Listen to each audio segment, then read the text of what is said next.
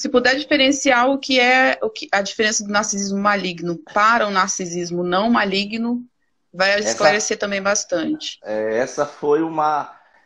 Isso foi um, um como é que eu vou dizer? É, foi um desafio na minha elaboração do livro, na minha teoria, né? Porque, na verdade, Virginia, quando, quando eu comecei a descobrir, veja bem como as coisas são, foram acontecendo. Pra você ter ideia, a, a, o grande divisor do meu livro foi quando eu construí a teoria do espectro narcisista, maligno, psicopata, predador. Demorei muito a desenvolver. Então, esse era o divisor de águas. Eu precisava entender se todo narcisismo é maligno e se existe um tipo, qual é a diferença do narcisista e psicopata? Isso foi o divisor de água. Na verdade, o maior trabalho que, que eu tive foi na construção dessa teoria.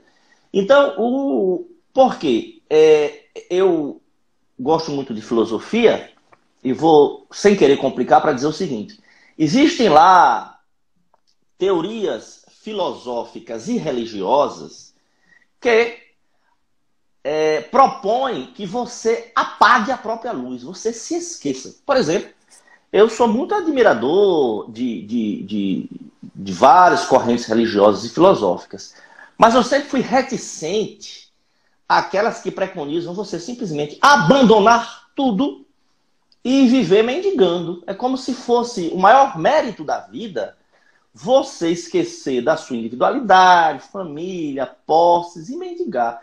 Eu ficava pensando, imagine, se você se apaga, se esquece, você vai se transformar num fardo para a sociedade. Porque se você vai pedir esmola, alguém está produzindo. É. Então, eu, eu assim, é uma, existem várias teorias e correntes ao longo da história que dizem isso, inclusive correntes religiosas e filosóficas, tá? E aí, é, é muito eu via muito pessoas dizerem que o fato de você querer se promover, você querer subir na vida, você querer galgar novos patamares, isso eu, eu sempre vi isso como uma coisa benéfica. Até porque quando você sobe carregando outras pessoas, beneficiando Sim. outras pessoas, por exemplo, você monta uma empresa do nada. O risco do empreendimento é do negociante, do empreendedor. Na hora que você deu certo, porque boa parte das empresas quebram, você está ali, os empregados ganhando, alimentando suas famílias, o governo recebendo tributo. Como é que a pessoa vem dizer que um cidadão desse, ele é ganancioso, é uma coisa demoníaca? Então, o que é que, eu, o que, é que eu... E outra, nessa, nessa, nesses dias de hoje também, em que tem, graças a Deus, nós temos um, um multiculturalismo, tem a questão da, da beleza, beleza física. E eu vejo pessoas às vezes que dizem, não, é porque estão preocupando com a beleza demais. Eu disse, olha, gente, sério, eu não vejo o fato de você se preocupar ou com a beleza, ou se você quer ser um artista bem sucedido, se você. Eu não vejo o problema. O referencial, foi daí que eu criei a diferença, a diferença, e foi daí que eu assisti, chegou para mim, a, por indicação até de outras pessoas, é, os filmes de Picasso, que isso fez uma diferença enorme. Porque eu dizia para as pessoas isso, eu dizia, olha, você quer conhecer o narcisista maligno? Não julgue somente pela aparência. Não julgue pelo fato dele querer influenciar, querer ser líder. Porque às vezes as pessoas acham que tem, tem personalidades diferentes. Tem aquele que quer ser mais lider, liderar, tem aquele que é só, só gosta de, de atender a comandos, tem aquele que gosta mais de fazer a integração. Então, às vezes, você querer ser o pioneiro de alguma coisa, aí você é visto como ganancioso, e aí vem os velhos ditados até lá da, da religião que diz assim: vaidade das vaidades, tudo é vaidade. Existe, na verdade, é o seguinte: os textos sagrados, você encontra versículo para defender qualquer posição. É. Então, eu defendo a tese de que não é enxergando por fora o narcisista que você sabe que ele é uma pessoa que, ela, que você sabe que ela é narcisista maligna. Até porque aí é que está o perigo. Porque até para A fora... Bíblia na mão, na mão do narcisista, nossa. É verdade. É verdade. Então, não é externamente ou superficialmente que você sabe que uma pessoa é narcisista maligna. O fato dela querer prosperar, ou que seja belo, ou que influenciar. Isso não é problema. Na verdade, o narcisismo maligno, o critério é quando você sobe derrubando os outros. Ou seja, por isso que eu digo que é um, usando a linguagem médica, por isso que eu tive que misturar um pouco medicina, direito, filosofia, etc. Usando a linguagem médica da do parasitismo.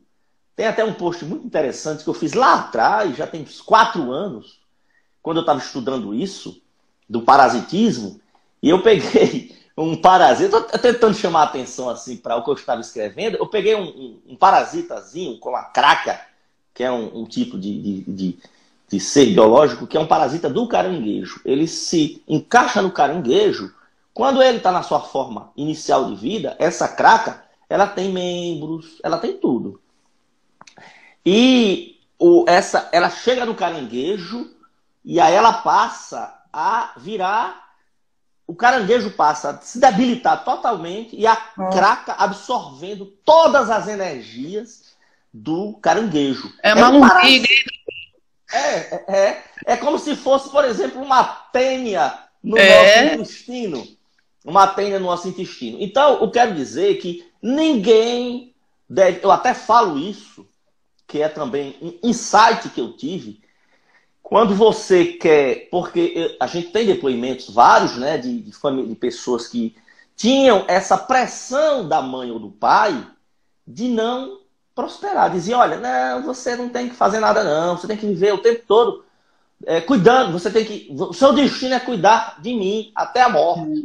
E impedia que a filha estudasse, impedia que a filha fizesse curso, e foi assim, imagine a dificuldade, essa, essa pessoa que ela queria porque queria fazer uma faculdade, ter sua independência, e ela era sabotada de toda, de toda maneira.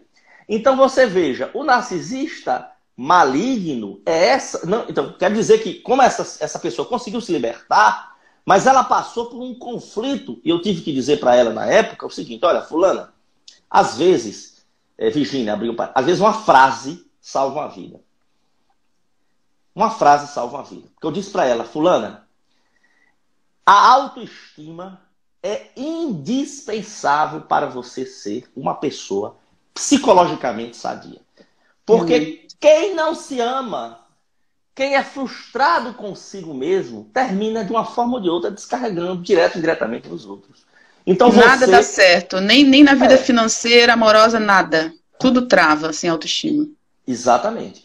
Então, a autoestima é indispensável. Então, prospere. E isso eu estou falando no sentido amplo, profissional, familiar, faça o que for possível. O que não é possível, porque nem tudo a gente consegue. Então, o narcisista maligno é aquele que ele é o alto amor dele vive de predar sucessivas vítimas, que é o alto amor maligno. Exatamente por quê? Porque eu falo que existe um alto amor benigno. Então, o alto amor maligno é quando você pretensamente se, auto, se ama, você tem alto amor, mas precisa estar sugando. Porque esse alto amor do narcisista, na verdade, é uma fachada. É fachada. É uma fachada. Como ele é, é um. Ele, na verdade, ele não se ama. Como ele, ele é. não se ama, ele não se ama. Ele depende das emoções dos outros, depende sempre de, de, de consumir pessoas. Ele depende de, de, viver consumindo pessoas. É aquela baratinha no, no bueiro esperando cair migalha de gente que passa. Pois é, exatamente. Então é assim que eu vejo o narcisismo maligno, é, é, o narcisismo maligno, é o alto amor maligno, mas que existe sim é, a, o alto amor benigno e isso a gente deve estimular deve Sim. estimular de todas as formas. Porque é, os referenciais de estímulo na nossa vida, desde a infância, faz uma diferença enorme. enorme. Você veja, Virginia, é, existem no cérebro períodos críticos de desenvolvimento. Vou dar um exemplo. Vou dar um exemplo. É, habilidades matemáticas. A neurociência moderna confirma o que já se suspeitava empiricamente, que é o quê? Se você não aprende matemática até a puberdade, um pouco mais, nunca mais você vai aprender matemática de verdade. Porque exige um, um nível de abstração que existe um período crítico. Do mesmo jeito que música. Se você não aprende música até a puberdade um pouco mais, você até vai aprender, mas nunca vai se vai desenvolver. Não, não quero dizer que essas habilidades não se desenvolvam, mas nunca é a mesma coisa. Do mesmo jeito como o idioma. Tanto que o idioma que você aprende até a puberdade, é, você aprende até absorvendo como uma esponja. Depois que você chega na idade adulta e vai aprender idioma, é uma dificuldade enorme.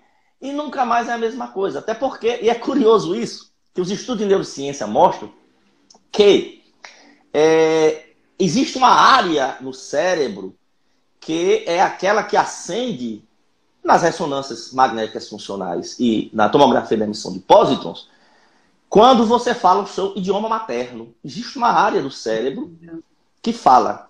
Existe outra área quando é outros idiomas que não são o seu idioma, o seu idioma que eu vou dizer, o seu idioma que você aprendeu até a puberdade, por aí. Entendeu? Então, existe, o, eu quero dizer com isso, veja, que nós temos períodos críticos de desenvolvimento. Onde é que eu quero chegar?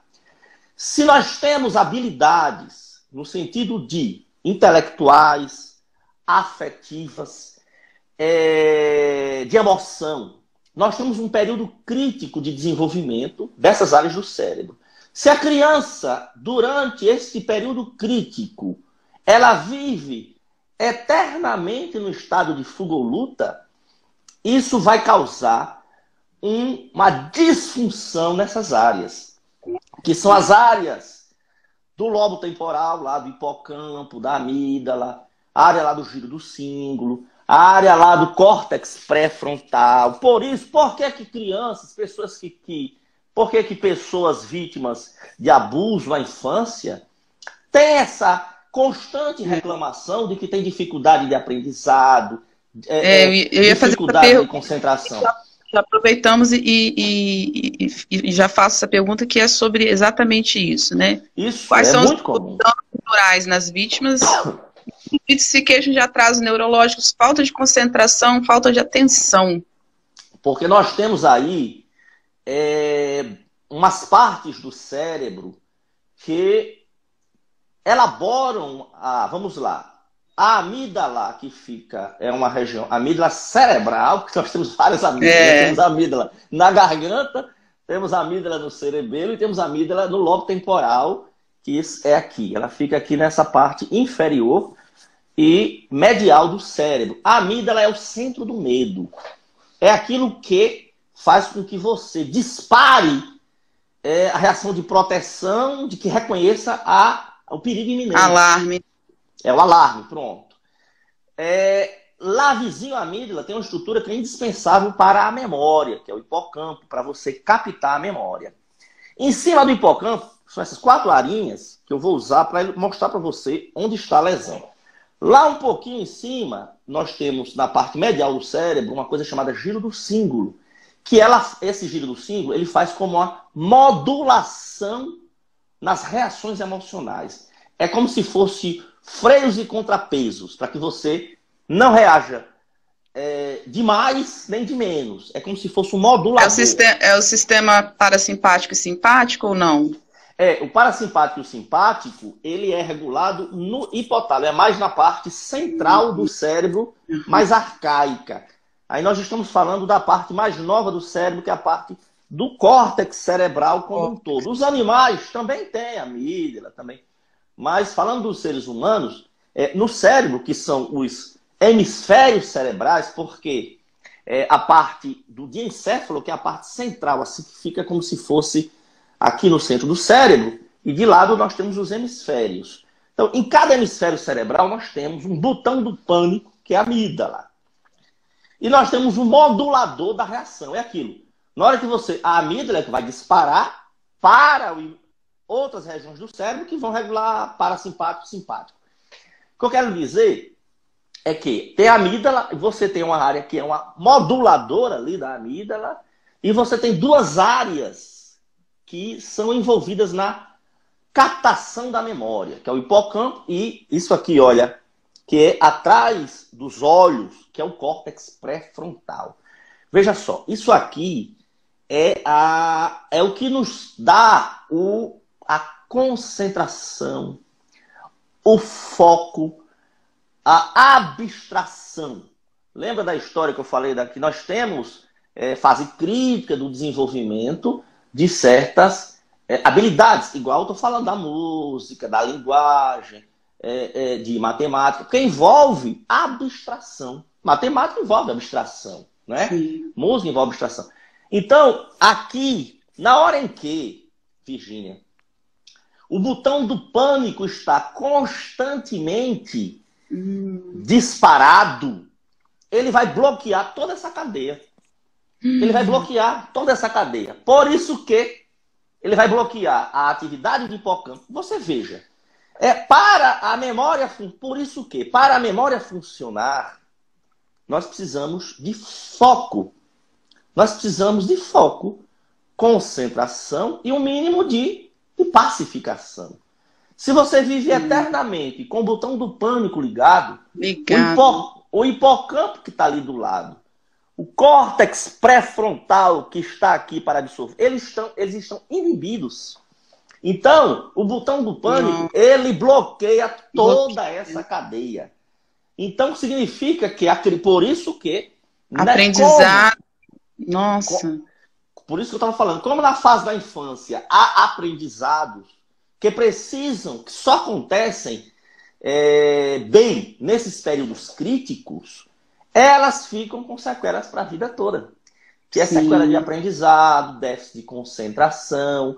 Porque mesmo depois, você pode sim. Eu, eu até digo que é, sobrevivente, nós somos capazes de, de, de nos tornar. Eu me tornei um sobrevivente. Mas cicatrizes nós levamos para a vida toda.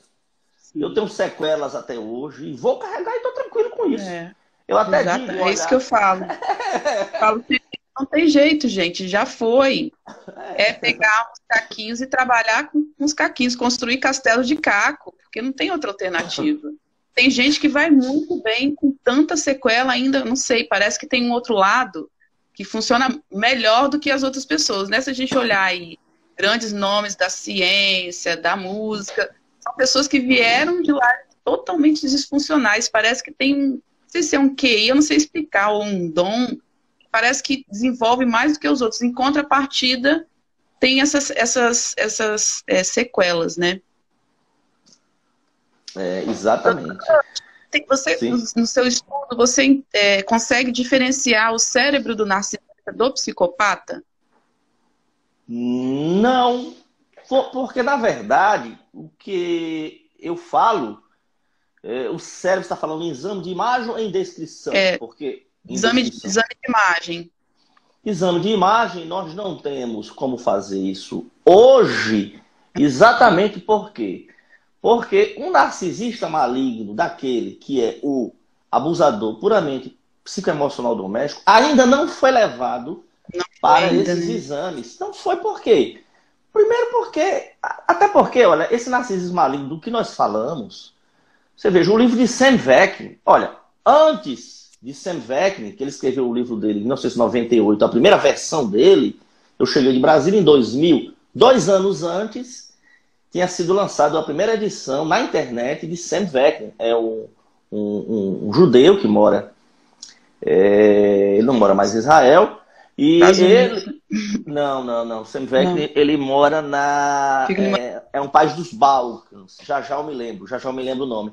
Ele, é um narcisista recuperado, é, é isso? Ele, na verdade, ele é um narcisista maligno, mas que ele foi. É, ele deixou a. Você tem ideia? É, a gente vai. A gente vai a gente vai devagar, não vou responder a sua pergunta. Vamos deixar, vamos deixar lá para depois. Então, veja bem, até o livro de Sam que foi final, é, ali perto já de, dois, de 2000, 1998, por aí, é, e ele faz na obra dele, nessa, nessa edição nova, que é essa edição de Sam eu olho aqui agora, ela é mais nova, que é, na verdade, eu até considero, eu até considero a Bíblia do narcisismo maligno. Quem me pergunta, curte, qual é a Bíblia do Narcisismo Maligno? Agora é um livro complexo, tá? É um livro complexo, é um livro que não tem tradução, mas assim, tá aqui, olha. Narcisismo Revisitado.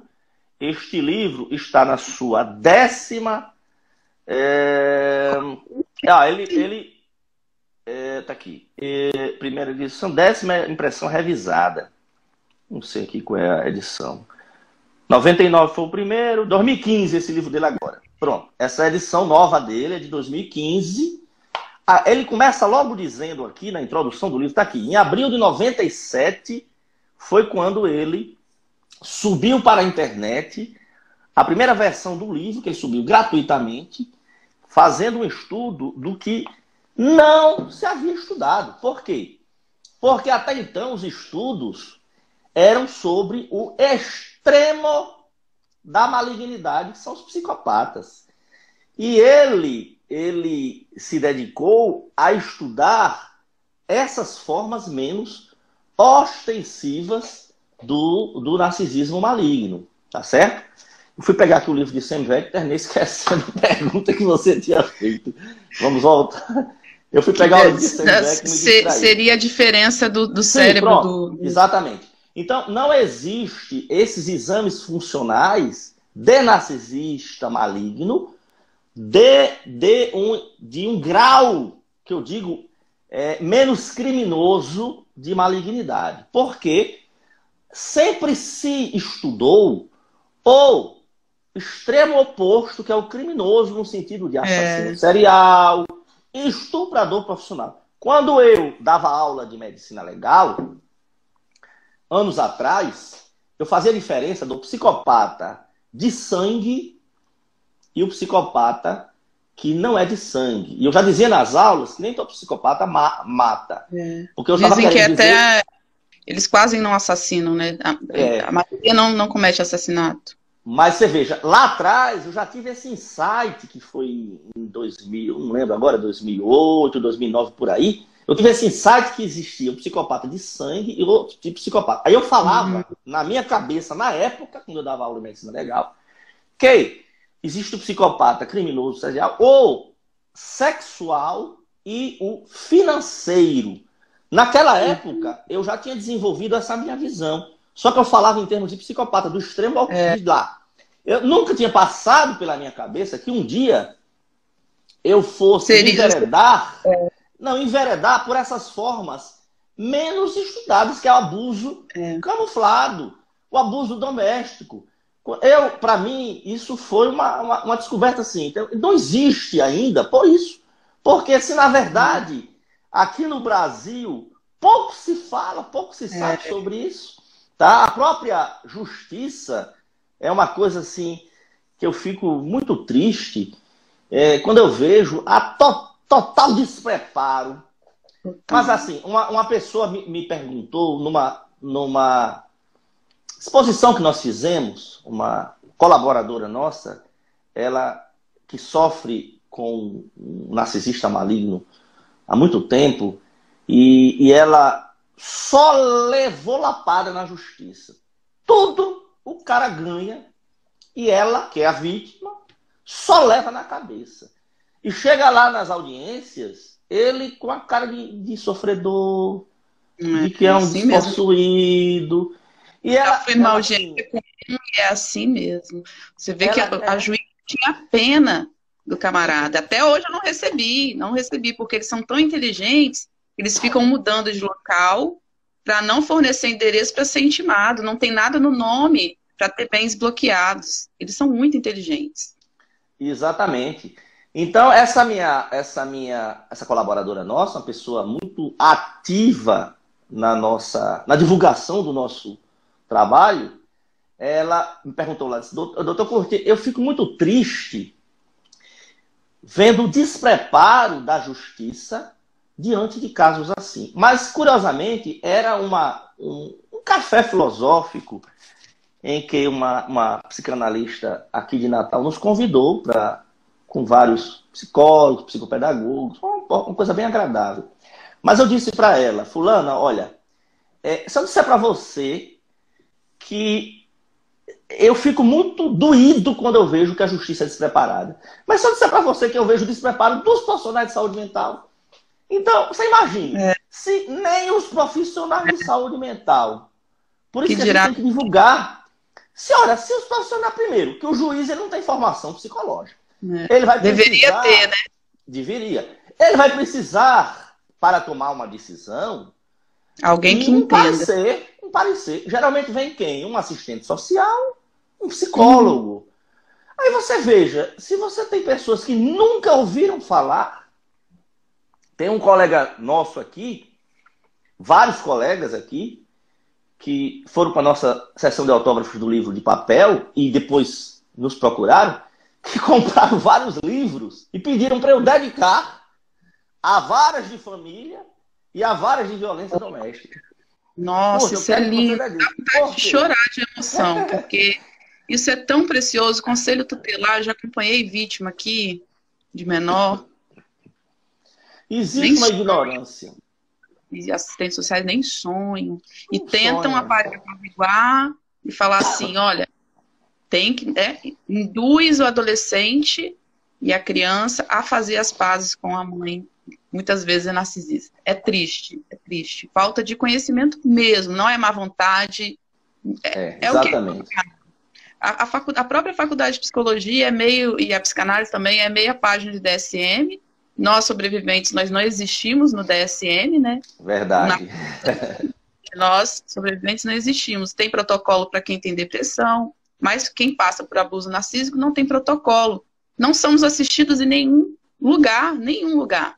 Só quem realmente tem o conhecimento. Eu soube que a autora do livro Abuso Moral, às vezes, né, os juízes daqui importam ela para algumas audiências, não sei se é verdade. Esses casos mais difíceis, onde tem muita manipulação, aqui no Brasil eles trazem, ou já trouxeram ela para poder tentar solucionar quando envolve níveis de psicopatia envolvendo o narcisismo. Isso é verdade. É, assédio, o... livro, assédio moral, o nome do livro. Assédio moral, qual? Não, não sei. Como é o é nome uma, da autora? Uma é, francesa? Eu tenho, é, é, eu, eu é tenho um livro. Não é a Iriguaiana, não, que eu falei? Não, Abuso não é. moral de fraqueza e outras manipulações. Eu tenho ah, esse livro. Não, não. Não, não essa autora. Eu ouvi dizer que ela tem que ver, olha só, eles. O, o, não tem, não tem profissionais que entendam, tem que se importar para poder é, desvendar casos que nem o próprio é, é, juízes e promotores não conseguem resolver o, sozinhos. Pois é. O, o Sam Vecnin, ele propõe, numa das obras dele, porque esse livro dele é o que eu chamo a Bíblia do Narcisismo, que é o, o Alto Amor Maligno, e, mas ele tem várias obras meio que é, divididas, pequenininhas. Tem uma que ele fala, sobre, inclusive, sobre relacionamento com a mãe dele, né? E, e numa dessas, em várias partes da obra dele, ele fala isso que você acabou de dizer, diz que deveria e tem que haver um dia uma codificação para a vítima do abuso narcísico. Ele diz isso. Porque nós ficamos desamparados. Até porque, é, até porque a pessoa, na verdade, ela tem uma síndrome pós-traumática complexa, é diferente. É uma, é uma coisa diferente. Então, assim, você sabe um diagnóstico etiológico hoje. E, e Virginia, eu até. Se eu, se eu disser que nós não temos um CID para narcisismo maligno, narcisismo maligno. Nós não temos. Nós temos um CID para é, o, a personalidade dissocial, que é como eles hoje no CID chamam o psicopata e nos Estados Unidos chamam antissocial. Temos o CID para a personalidade histriônica, que é uma uhum. coisa, inclusive, que está para ser é, desaparecer. Por muito pouco, no novo DSM, não foi tirada essa, essa terminologia, personalidade histriônica. Nós temos um CID lá para personalidade com estabilidade emocional, que é o borderline, borderline. mas nós não temos um CID para narcisismo maligno. É. Então você veja, aí eles botam lá outra, tem um CID lá que deixa em aberto, outro tipo específico de transtorno de personalidade. Mas para você ver como é uma coisa, é assim, nós estamos ainda engateando nessa, engatinhando. nessa, nessa seara. Eu acho que é, a gente já fez muito, mas nós estamos engateando. Até porque, é, veja a dificuldade de você fazer estudos de ressonância magnética no abusador doméstico. Veja a dificuldade. É, uma das perguntas que mais sofridas que eu escuto e que tenho dificuldade em resolver é, eu tenho várias pacientes cujas mães, cujas mães, é, elas são as pessoas maiores anjos que você pode conhecer fora de casa. Então, assim, dentro de casa, essas filhas que me procuraram, elas são totalmente sequeladas. Só que elas são sequeladas e foram sabotadas para se tornarem dependentes de toda forma da mãe. Porque na época impediu de estudar. Então hoje elas estão numa sinuca de bico. Por quê? Primeiro que ninguém acredita. Ninguém Segundo, acredita. Ninguém acredita. Uma delas, uma delas conseguiu, sim, outra não conseguiu.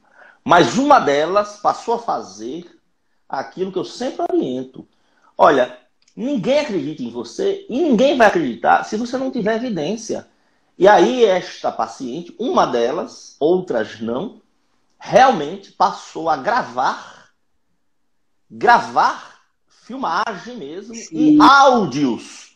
Então ela hoje, ela hoje tem. Mas assim, eu que inclusive conheci a mãe dela, se eu não tivesse uhum. vendo aqueles vídeos, não ia acreditar na linguagem de alguns, só pode estar endemoniada, o pessoal diz. Porque é outra pessoa, é impressionante. É. Não é a mesma pessoa. Não é a mesma Sempre. pessoa que eu conheço. Ah, eu, eu, mas eu estava ali, eu, eu temos áudios e temos vídeos. Aquela, meu Deus do céu, essa pessoa que era uma pessoa supostamente caridosa, boazinha, faz isso em casa? Não, e ela ainda maltrata a filha e, a mãe dela, não, e a mãe dela, que é a avó da, da minha paciente. Uhum. E a mãe dela tem quase 90 anos. Ela tem lá uhum. as gravações, esculhambando, entendeu? E Sam Veckin, Sam Veckin, na, que é um narcisista maligno, confesso que eu considero, uhum. já é bem a quinta vez que eu digo isso, que é o livro mais completo, apesar de eu ter algumas discordâncias assim, mas ele é o meu mais completo, sem dúvida. Ele você tem ideia, lá em Israel tem o, o serviço obrigatório de, das Forças Armadas. Ele apanhou da mãe, acho que desde que ele disse, desde que ele se entende, entendia de gente, ele apanhava da mãe todos os dias. A mãe humilhava, apanhava. E ele tão desesperado que ele foi servir o exército antes do tempo. Ele foi servir o exército antes do tempo para poder sair de casa. Sair. E daí ele passou a trabalhar, tem uma história muito comprida. Depois, ele passou a morar lá num dos países, esqueço agora o nome, é, na Macedônia, lembrei, pronto. Ele mora hoje na Macedônia, que é ali nos Balcãs, antiga ex, é a ex-Yugoslávia, ali na Macedônia, fica ali, exatamente, antiga ex-Yugoslávia. Então ele mora na Macedônia e já tem mais de década que ele não tem mais nenhum contato com a terra dele que é para não chegar nem perto da mãe.